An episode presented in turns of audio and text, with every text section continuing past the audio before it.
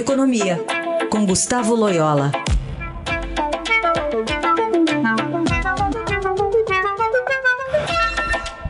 Oi, Loyola, bom dia. Bom dia. Falar um pouquinho sobre uma reportagem do Estadão de hoje, que está dizendo que o aumento da inadimplência das empresas por causa da crise do coronavírus já entrou no radar do sistema financeiro.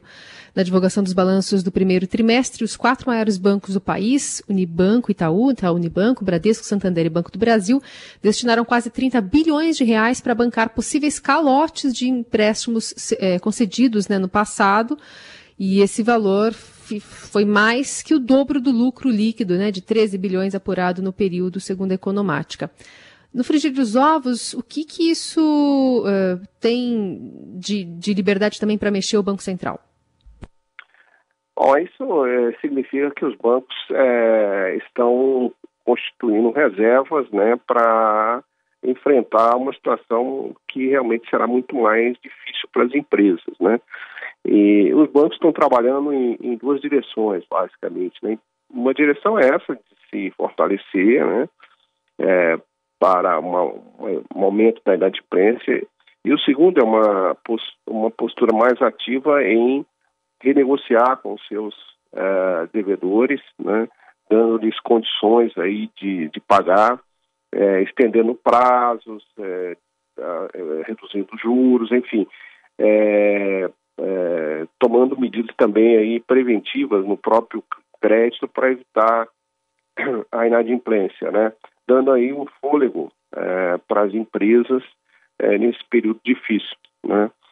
Então a gente tem, tem visto aí um, um número muito grande de renegociações, repactuações dos bancos né, com seus eh, devedores, inclusive devedores que estão adimplentes, que ainda não uh, entraram em, em, atraso, né, exatamente para uh, antecipar esses momentos mais difíceis aí trazidos pela queda da atividade econômica nesse momento. Né. Hum.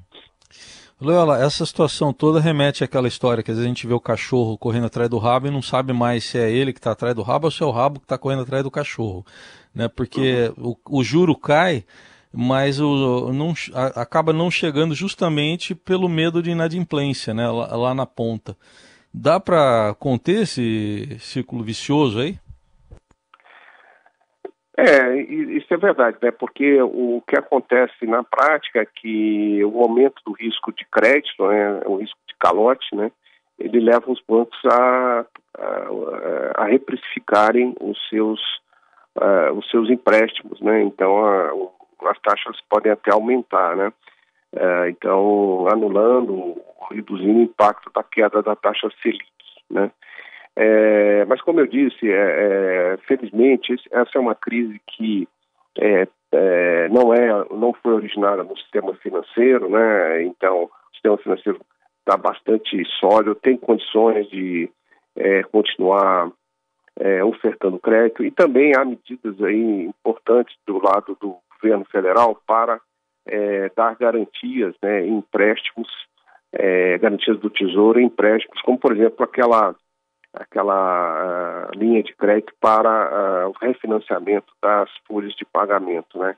Então também há uma atuação do BNDES uh, prevista junto com os bancos em alguns para alguns setores mais fortemente atingidos pela crise, por exemplo, o setor elétrico, o setor de energia, né? Então assim há uma série de ações sendo tomadas. O próprio Banco Central é, tem também aí algumas linhas de crédito que linhas de que ele pode utilizar, inclusive adquirindo títulos é, de crédito privado, né? Agora depois da aprovação da PEC de emergência, é, então assim é, é, eu acho que que tem aí algum, vários instrumentos que podem mitigar isso é, esse esse fenômeno, né? Que é a maior retração dos bancos em função do aumento do do risco de crédito. Né? Muito bem, seguiremos acompanhando também com o Gustavo Loyola aqui no Jornal Dourado, de volta na quarta-feira. Obrigada, Loyola. Até quarta-feira.